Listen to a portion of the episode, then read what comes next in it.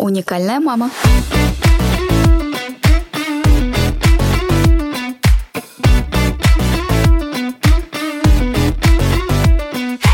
Всем привет! Это Катя Малюкова и выпуск подкаста «Уникальная мама».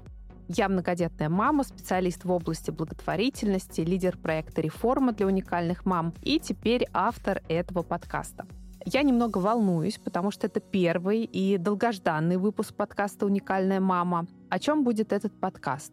Ну, как вы догадались, наверное, о нас, о женщинах, о мамах. Мы все в чем-то уникальны. Каждая история не похожа одна на другую. И я буду с радостью делиться с вами историями, которые вдохновляют лично меня. Историями о том, как изменить свою жизнь, о том, что изменить свою жизнь никогда не поздно. Я это точно знаю, так же, как и мои героини. Как появилась идея подкаста? Она родилась благодаря программе для уникальных мам «Реформа», которую мы делаем вместе с моим другом, психологом Валерием Миовчиком. Это двухмесячный онлайн-курс, где Валера и другие специалисты, врачи, нутрициологи, тренеры помогают мамам научиться заботиться о себе, ставить себя на первое место. Это программа, о которой я могу говорить бесконечно, потому что она изменила и мою жизнь тоже. А в программе участвовали многодетные, приемные и мамы особенных детей, и каждая из участниц достойна того, чтобы ее историю узнали. Это уникальный путь, который прошла, не побоюсь этого слова, каждая участница. Я долго думала, какая уникальная мама должна стать героиней первого подкаста, и у меня действительно составлен целый список прекрасных женщин, с которыми я хочу и мечтаю поговорить. Но в первом выпуске мне захотелось пообщаться с кем-то, кто не только изменил свою жизнь, но и знает, как помочь это сделать другим. И буквально листая свой список друзей в социальных сетях, я увидела Сашу и поняла, что хочу пилот записывать именно с ней. Мне очень повезло, что Саша согласилась со мной пообщаться, стать героиней пилотного выпуска подкаста «Уникальная мама». И я с радостью хочу вам ее представить. Моя героиня сегодня Александра Шпотова. Саш, привет. Привет. Спасибо большое за приглашение. Очень приятно. На самом деле мы с Сашей не очень близко знакомы. Какое-то количество лет назад мы обе работали в дружественных благотворительных организациях, которые делили одно офисное пространство. Иногда мы встречались в офисе, иногда на каких-то мероприятиях. А затем я ушла в третий декрет, потом перешла на другую работу и в какой-то момент потеряла Сашу. И затем узнала, что Саша тоже ушла из фонда, которым она руководила. И спустя время из социальных сетей узнала, что Саша переехал в другой город, э, сменил сменила сферу деятельности, стала продюсером. И я за Сашей с интересом подсматривала все это время. А в какой-то момент обратилась к ней за помощью в продвижении одного проекта. Это такая краткая предыстория. И я, наконец, сейчас хочу Саше передать слово. Саш, как ты сейчас э, представляешься незнакомым людям? Как ты себя идентифицируешь? Ты говоришь, привет, я Саша Шпотова, я... Привет, я Саша Шпотова, и я в процессе идентификации. Я понимаю, что это такой постоянный процесс. А сейчас я чувствую, что я продюсер. Я помогаю людям с экологичным продвижением. В основном я работаю с помогающими практиками. И основное, что я делаю, я помогаю людям найти себя в профессиональной реализации и зарабатывать на том, что их зажигает. Слушай, это очень интересно, мы обязательно сегодня об этом поговорим. Давай начнем с самого начала, поскольку подкаст у нас про мам. Ты тоже мама. Расскажи, пожалуйста, про свое материнство. Я знаю, что у тебя есть дочка. Сколько ей лет? Чем она занимается? Моей дочке 19 лет. Она очень творческая и собирается поступать в Германию на арт-терапевта. Здорово. Я правильно понимаю, что вы с дочкой сейчас в разных городах живете? По-разному бывает. Э, я живу в Пятигорске, и она приезжает, она сейчас здесь, и часть времени она живет в Москве. Я тебя знаю как э, в первую очередь руководителя благотворительного фонда. Как ты вообще попала в благотворительность? Кто ты по образованию? Какой был твой путь? Это очень забавный, длинный вопрос. Если можно, я расскажу подробно. Меня очень это веселит всегда. Я палеонтолог по первому образованию. Я закончила геологический факультет МГУ. Ездила в экспедиции. В студенчестве провела три месяца на Камчатке. И потом стала работать в музеях и театрах. Мне была очень интересна тема передачи знаний в веселой, интерактивной форме. И тогда я закончила педагогический факультет МГУ еще. И параллельно я волонтерила в разных проектах. И в какой-то момент решила, что хочу хочу помогать людям на постоянной уже основе, как основную деятельность это использовать. И почти 8 лет я проработала руководителем проектов в благотворительном фонде. Он за это время здорово расширился и укрепился, и у нас появились программы в регионах. Такой необычный путь. Я на тебя, когда смотрела, когда ты руководила фондом, мне всегда казалось, что ты такая творческая, такая свободолюбивая, такая креативная. Но ведь работа в фонде — это часто документы, бумаги, отчетность, такая рутинная работа. Как ты с этим справлялась? Я очень старалась сочетать, соединять и то, и другое. Мы добавляли много творчества в нашу работу, старались яркие мероприятия приводить. Я давала довольно много свободы сотрудникам, которые у нас работали, и волонтерам. И при этом мне хочется отметить, что мне нравилось писать отчеты, потому что это такая, такой прекрасный инструмент для того, чтобы заметить результаты. Очень важно, когда мы работаем, видеть не только процессы, вот эту вот какую-то радостную суматоху, но и оценивать результаты, отмечать. И отчеты как раз очень здорово помогают это все структурировать и присвоить. Скажи, пожалуйста, в какой момент ты решила в очередной раз, я так понимаю, поменять свою жизнь, уйти из фонда и совсем из благотворительности? Это одновременно произошло или ты из фонда ушла, может быть, в какой-то другой фонд? Как вот это сложилось? Я хотела работать удаленно, хотела путешествовать, жить в разных местах. Мне всегда очень было интересно. И я искала возможность помогать людям из любой точки мира. И когда я ушла из фонда, я предполагала, что что-то сейчас поменяется. Но я тогда еще не очень четко понимала, естественно, не видела в будущем, как все случится. И я познакомилась с экспертом. Она психолог, психолог-сексолог. Мне очень нравится нравилось то, что она делает, но я понимала, что не очень много людей о ней знает, и это, в общем-то, нормально, когда человек помогающий не очень хорошо знает, как себя продвигать. А мне очень нравилось то, что она делает, и поэтому я пошла, мы с ней стали сотрудничать, и я пошла учиться на продюсера. И потом получилось очень забавный тоже такой фокус, что я продолжила помогать в новой сфере, но я продолжила заниматься тем же самым. Я в фонде помогала помогать, я работала не, не столько с людьми с инвалидностью, сколько с а, спонсорами, волонтерами, партнерами, людьми, которые хотят помочь. И когда я стала работать с помогающими практиками, я стала делать то же самое. Я помогаю тем, кто хочет помогать людям. В общем, она изменилась, но осталось примерно то же самое. Не скучаешь по благотворительности? Да, на самом деле я не ушла из благотворительности совсем. Мне кажется, что это невозможно. Уже человек, когда так глубоко в это погрузился, благотворительность навсегда остается внутри. И я сейчас помогаю с координацией фонда в Пятигорске, где я живу. Это проект Том Сойер Фест, который восстанавливает старинную архитектуру. Я доначу некоторым фондам, помогаю как продюсер э, Пробона. В общем, благотворительность со мной навсегда. Расскажи, пожалуйста, вот про продюсерство. Мне кажется, что это относительно такая новая профессия в том понимании, как это сейчас видится. То есть раньше продюсер это был человек, который продюсирует каких-то артистов или занимается какими-то организацией концертов или что-то такое. Сейчас это человек, который, я так понимаю, помогает продвигать себя, да, свои какие-то услуги. Ты сказала, что ты проходила обучение.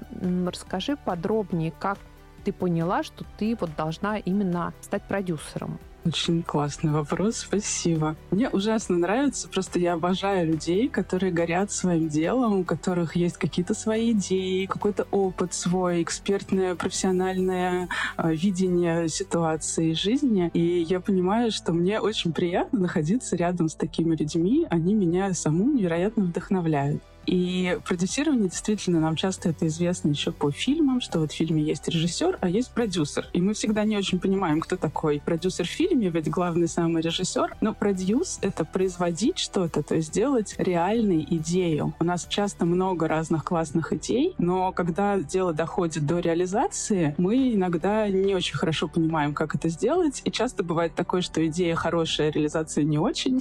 И классно, когда есть специальный специалист, человек, человек, эксперт в этом, который знает, как это все организовать, реализовать. И мне здесь очень сильно помогает мой предыдущий опыт, потому что я, в, когда руководила в фонде проектами, я, собственно, их тоже реализовывала. То есть я знаю, как организуются, проходят все процессы. То есть такая менеджерская во многом работа. И это, с одной стороны, это задача продюсера сделать так, чтобы все было реально. А с другой стороны, когда у человека есть идея, он может начать сомневаться и не очень чувствовать, какие же его сильные особенности, какие его уникальные фишки в том, что он делает. И очень важно подсветить, помочь, потому что мы изнутри не всегда... Нам кажется, что я это умею, значит, это все умеют. Если это мне легко, значит, это и всем остальным легко. И продюсер, человек с взглядом со стороны, может увидеть, что вот, вот это твоя уникальная особенность, и за это люди готовы платить деньги. То есть нам же важно, чтобы проект еще был финансово успешен, чтобы это было как-то классно реализовывалось все. И вот продюсер как раз умеет увидеть сильную сторону, помочь создать свой уникальный продукт классный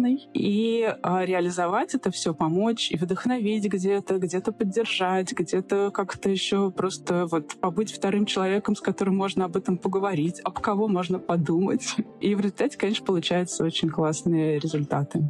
Знаешь, мне кажется, ты вот такую сейчас важную вещь сказала. Я по случайности, на самом деле, сегодня, когда ехала сюда в студию на машине, думала о том, что мы действительно не всегда можем оценить те навыки и качества, которыми мы обладаем. Да?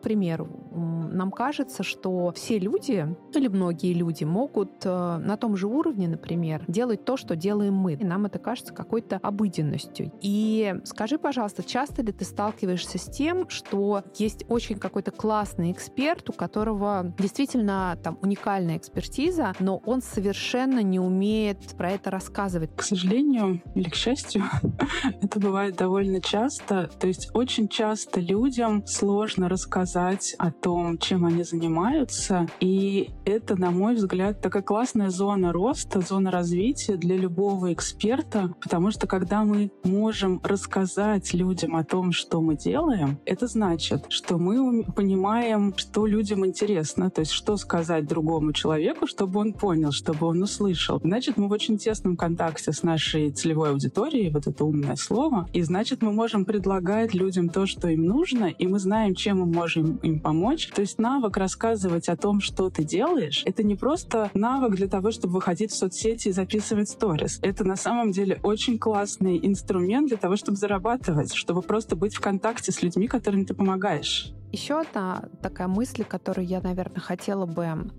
попросить тебя а, развить, то, что у нас вообще, мне кажется, в нашей культуре не очень принято себя хвалить. Как будто бы говорить о своих сильных сторонах неловко, иногда даже стыдно, но без этого, конечно, там какого-то продвижения быть не может. Как часто ты сталкиваешься с тем, что есть вот такие барьеры у людей, что есть какой-то классный продукт или какое-то классное решение или какая-то услуга, и о ней нужно рассказывать, но человеку как будто бы неловко говорить о том, какой он молодец. Так бывает действительно достаточно часто. А мне кажется, тут причина в том, что мы путаем гордость и гордыню. Когда я в гордыне, я смотрю на всех остальных сверху вниз. Я лучше, чем другой. А когда я испытываю гордость, я сравниваю себя с собой там предыдущего какого-то периода, или я просто четко понимаю, в чем мои сильные стороны, и я искренне делюсь с людьми тем, что важно для меня, тем, что важно для других. Я знаю, что этот мой навык, это мое качество, другим помогает стать лучше. И если я расскажу людям о том, что, чем я могу им помочь, то их жизнь станет лучше. И ну, это на самом деле большая работа, и синдром самозванца это тоже очень часто встречается. По моему опыту он бывает практически у всех экспертов, у всех специалистов, просто на разном уровне. У тех, кто в начале пути, им совсем бывает сложно о себе рассказывать, кто уже почувствовал этот вкус, почувствовал результат того, что я о себе рассказываю, и а, люди потом обо мне узнают и приходят. А у них немножко по-другому уже это работает, но тем не менее всегда для перехода на новый уровень людям нужно сделать над собой какое-то усилие, сказать, да, это я, здравствуйте, я вот так умею, и я этим горжусь.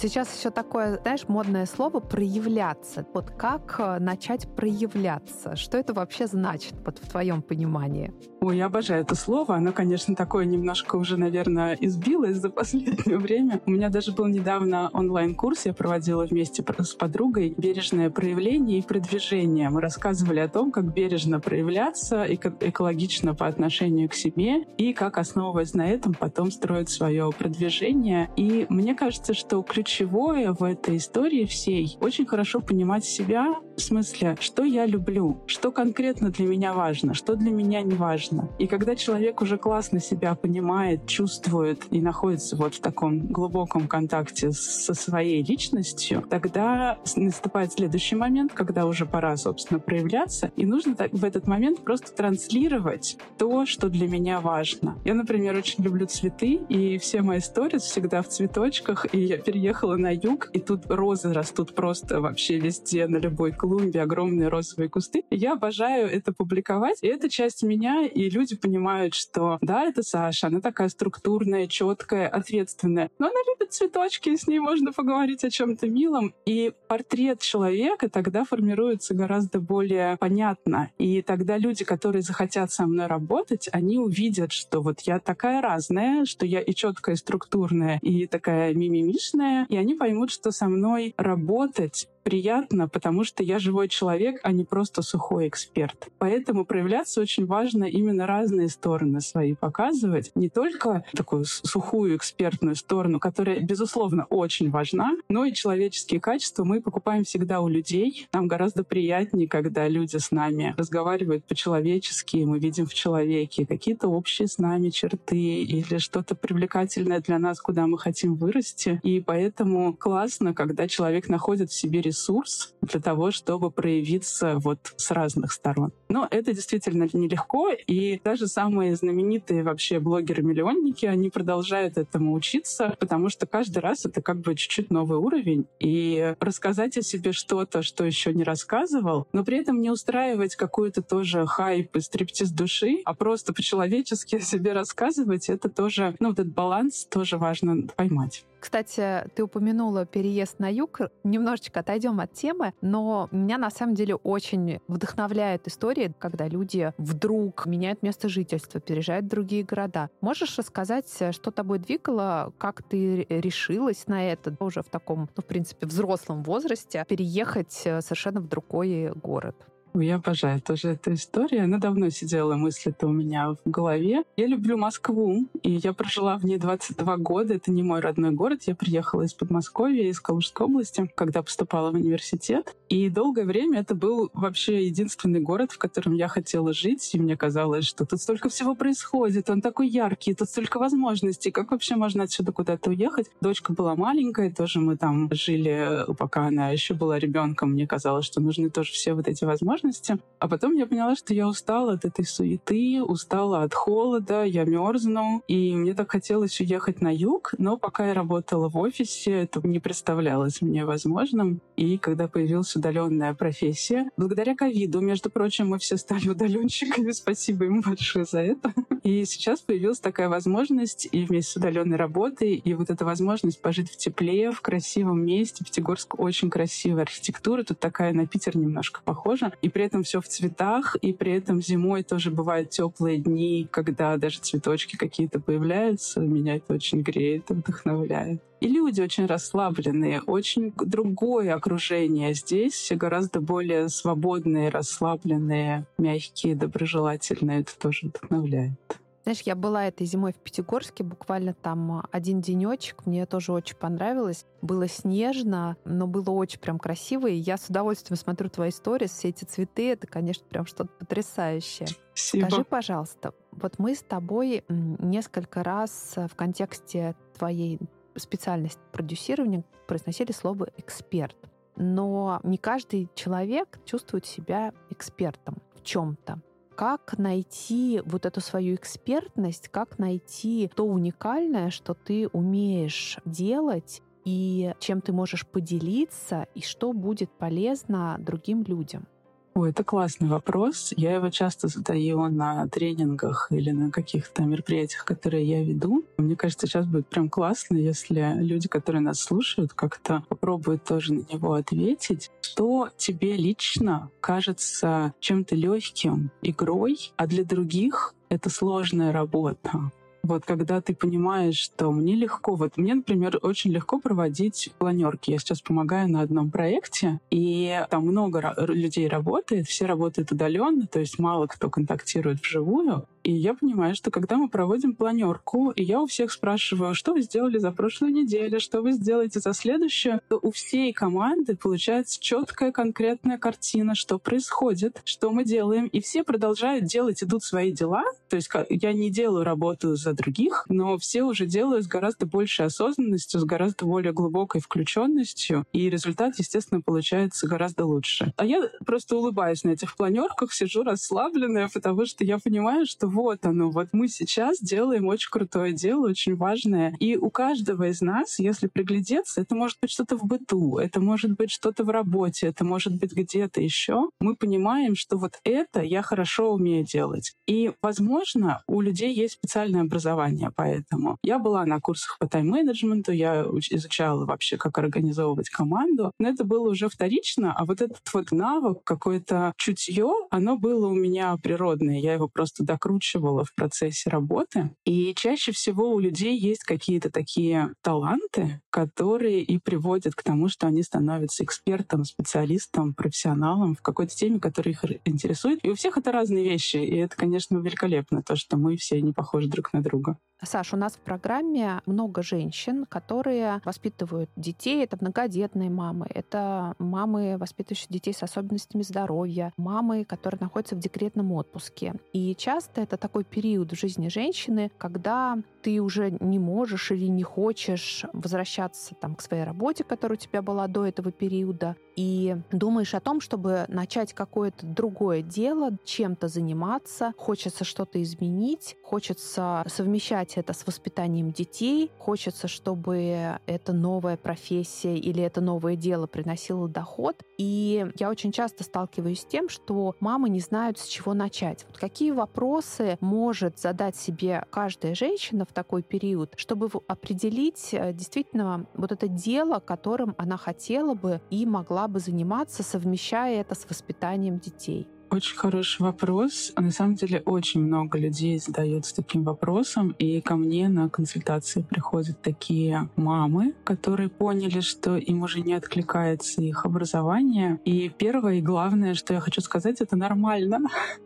Если предыдущий опыт, предыдущее образование уже не кажется таким волнующим и интересным, не нужно себя заставлять. Это раньше у нас было в культуре принято, что я занимаюсь тем же, чем занимался мой дед, и мои внуки будут точно так же шить сапоги. Сейчас уже мы так не делаем. И даже человек в течение одной жизни может поменять несколько разных профессий. Или даже, что сейчас постепенно все чаще и чаще начинает встречаться, что люди параллельно занимаются несколькими разными профессиями. Так тоже можно. И как раз у меня недавно была на распаковке, я провожу такую распаковку экспертности, где мы собираем вот этот уникальный портрет. И у меня была на распаковке девушка, у которой трое детей, и ей интересно два разных направления, и она не понимает, ну что же мне выбрать, то ли это, то ли это, то ли вон то. И мы как раз в процессе работы поняли, что ей хватает энергии на все, и ее зажигает именно вот такая яркая, разнообразная жизнь. И не надо себя ограничивать. В общем, это вот первый важный пункт, который я хотела бы отметить. И потом у меня есть такой лайфхак, такая подсказочка.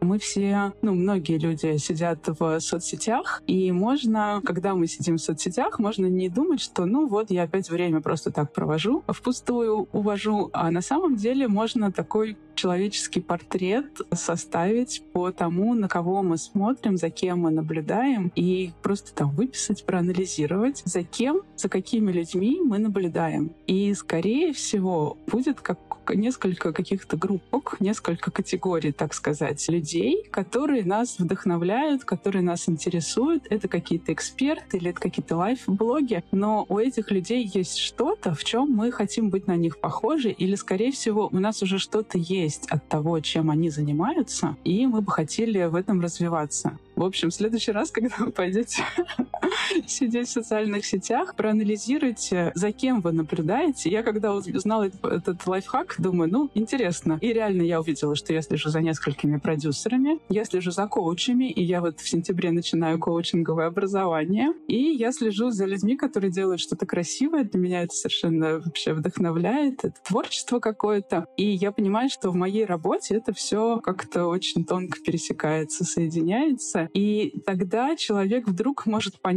что он не следит за теми, на кого он учился, за представителями других этих специальностей. И, скорее всего, это будет означать, что ему вот в эту сторону интересно двигаться, да, и мы сами себе таким образом можем подсказать. Также, когда мы смотрим фильмы, сериалы, какое-то, какое угодно проявление творчества, читаем книги, мы там тоже понимаем, что есть вот люди, которые живут жизнью, которая для нас интересна, и из этого можно точно сделать вывод, что я хочу в этом расти, развиваться, значит, я могу я имею право, я должен вообще в эту сторону как-то повнимательнее посмотреть. И это значит, что там будет рост, развитие и реализация.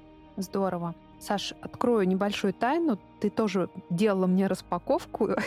Я тоже мама троих детей, не та, о которой ты рассказывала, но для меня это действительно был уникальный опыт. Я думала, когда мы с тобой встречались, что мы сейчас будем какие-то серьезные вопросы обсуждать. Мы сейчас обсудим, не знаю, какие-то цели, задачи, какую-то стратегию, ну, в общем, что-то такое глобальное. При этом мы обсуждали, например, что... Я помню, что я тебе говорила, что я не умею готовить яйцо пашот. Я не помню, на какой вопрос этот был ответ. Но я хочу сказать, что эти вопросы были настолько нестандартные для меня и неожиданные, как будто бы вопросы, которые мы в жизни вообще себе не задаем. Может быть, нам иногда их задают э, другие люди, но для меня это действительно был вот какой-то уникальный опыт. Можешь, ну просто для примера, чтобы наши слушатели понимали, а, привести вот несколько таких типов, может быть, вопросов, которые имеет смысл себе задать, про которые хорошо было бы самой с собой поговорить.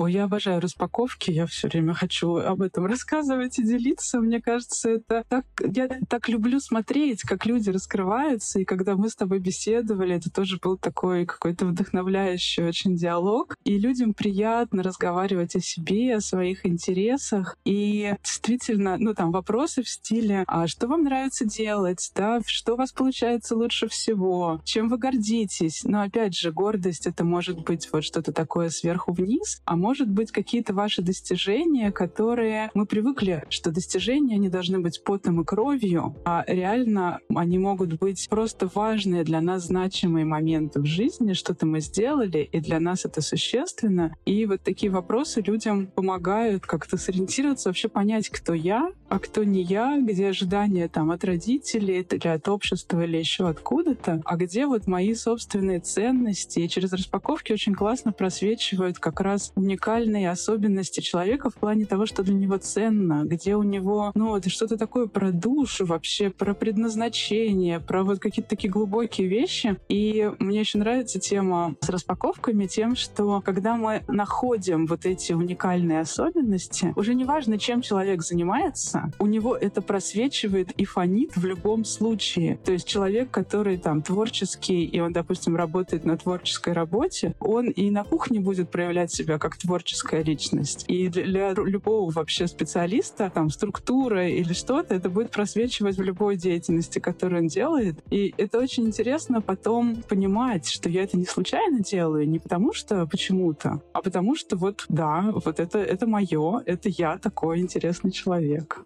Ты знаешь, я помню, что мне еще было сложно, к примеру, обозначить 15 там каких-то своих достоинств или... Я не помню сейчас точно, как ты формулировала вопросы, но э, там, условно говоря, три достоинства — это как будто бы ок а 15 — это уже вот с таким скрипом, и это через какое-то такое внутреннее сопротивление идет. И у меня даже было в какой-то момент ощущение, а не слишком ли я тут себя захвалила, хотя, собственно, ну, понятно, что ты это делаешь, чтобы вытащить вот эти какие-то моменты. Насколько вот сложно вообще помогать людям вот эти вещи из них вытаскивать? Можно я э, вопросом на вопрос отвечу? Да.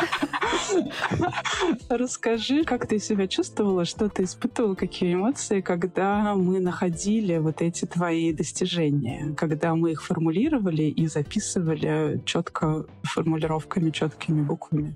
Ты знаешь, ну было классно на самом деле. Было, когда ты преодолеваешь вот эту вот историю, что как будто бы не очень ловко себя хвалить, получается, что ты можешь как-то по-новому на себя посмотреть. Вот это то, о чем мы говорили в начале, что нам кажется, что какие-то вещи, которые мы умеем или знаем, как будто бы их умеют и знают многие люди. И для меня действительно было важным, что ты подсветила вот эту какую-то уникальность, подсветила какие-то моменты, причем как э, какие-то личностные, как какие-то профессиональные, какие-то человеческие, какие-то вот совершенно такие простые бытовые, казалось бы, вещи, но это действительно помогает э, составить такой комплексный портрет самой или самого себя. И, ну, повторюсь, для меня это действительно вот какой-то важный был очень опыт такой, хотя я, наверное, у меня не было больших ожиданий, скажем так, от этого процесса, то есть мне как-то казалось, что это какое-то упражнение такое, которое nice to have.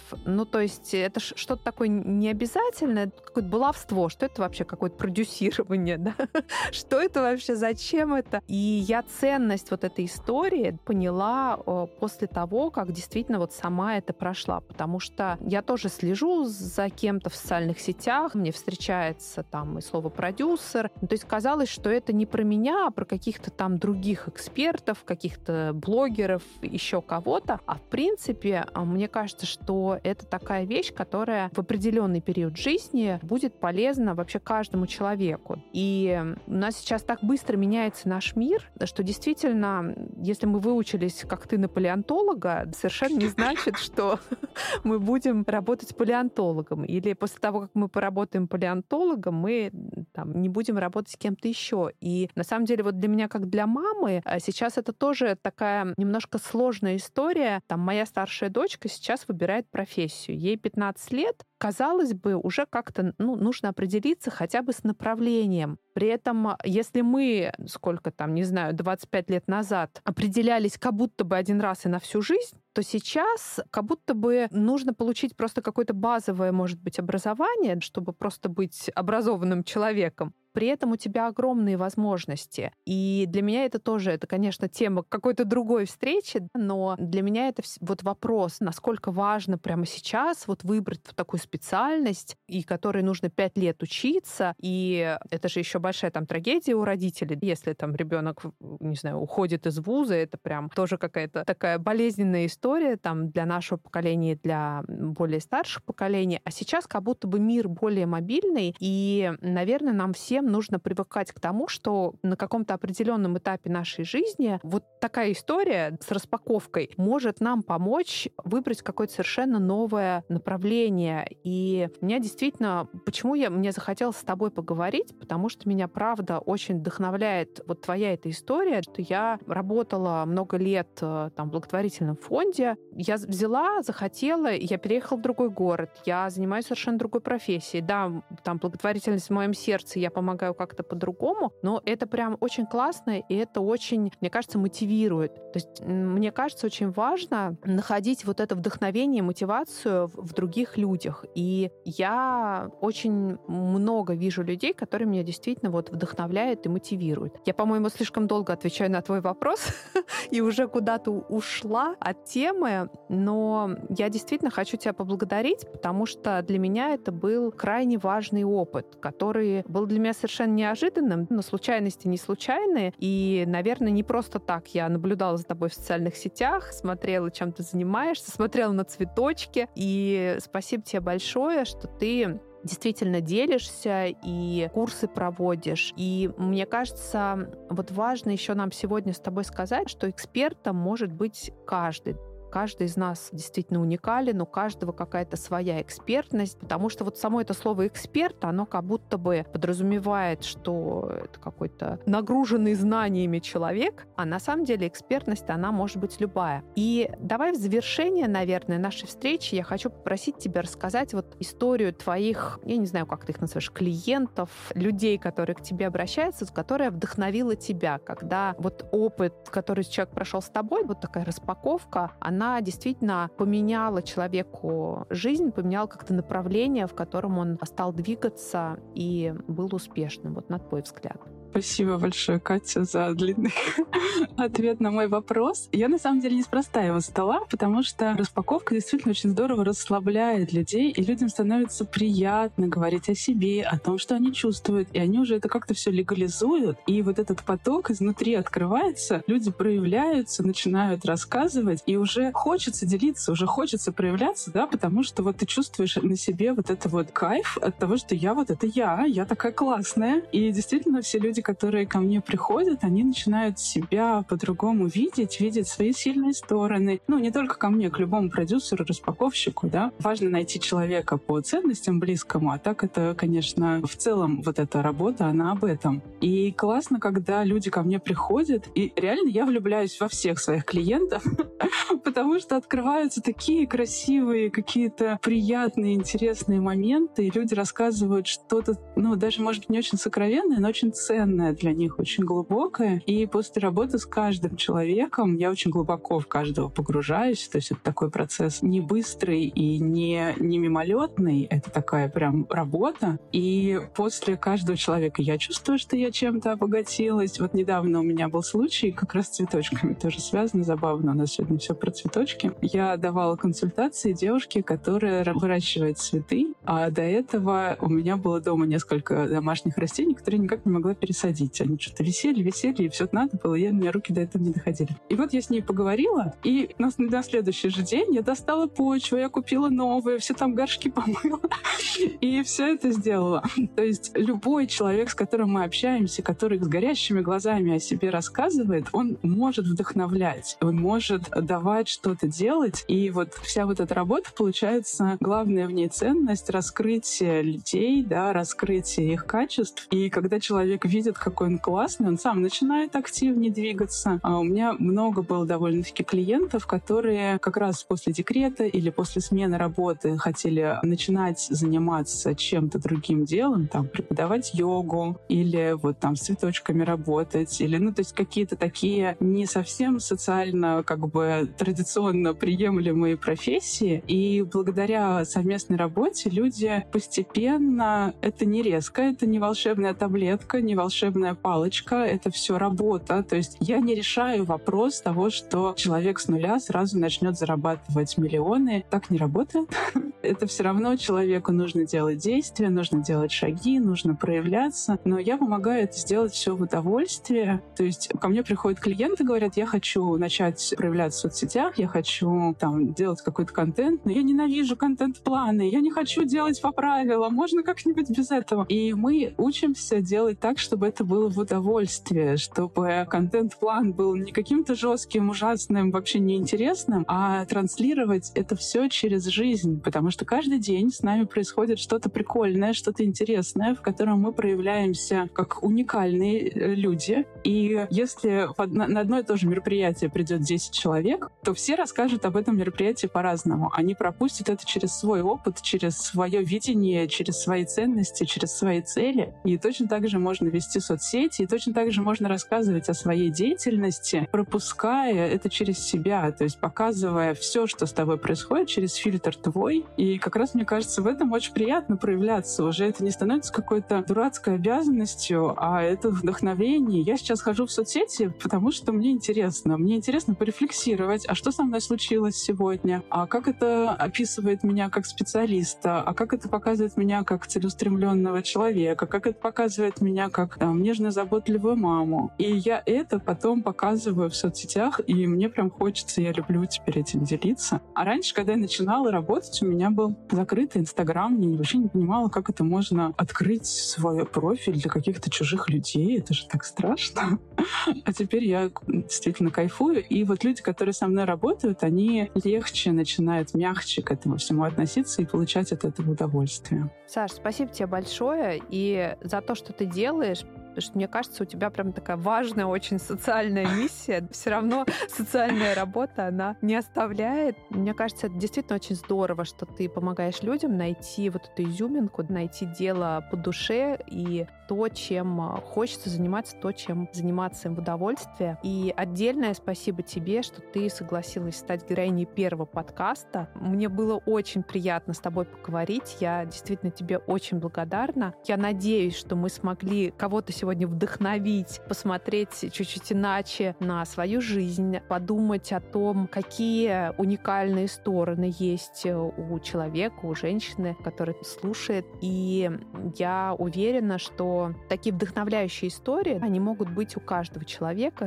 в любом возрасте, в любом городе, любой человек в любой момент своей жизни действительно может что-то изменить. И а, спасибо тебе, что ты помогаешь это делать. Я тебя благодарю. Я буду следить за твоими цветочками и другими сторис в социальных сетях. Спасибо тебе огромное. Спасибо большое, что пригласила, и спасибо всем, кто будет это слушать. И я надеюсь, что действительно мы на что-то вдохновили людей. Делитесь своими мыслями, наверное, будет какая-то возможность, да, где-то это будет опубликовано, где можно будет поделиться своими инсайтами. Я с удовольствием это все читаю. Я обожаю, когда люди проявляются и раскрываются. Я с интересом всегда это читаю, и как-то хочется откликаться. Спасибо всем большое за то, что вы такие классные. Хорошего всем настроения и дня, и Кате тоже. Спасибо, Саш. Пока. Пока-пока. Уникальная мама.